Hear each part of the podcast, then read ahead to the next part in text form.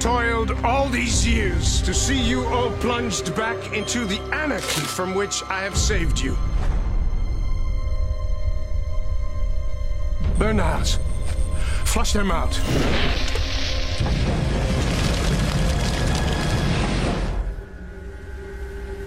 Then let's give our people their justice.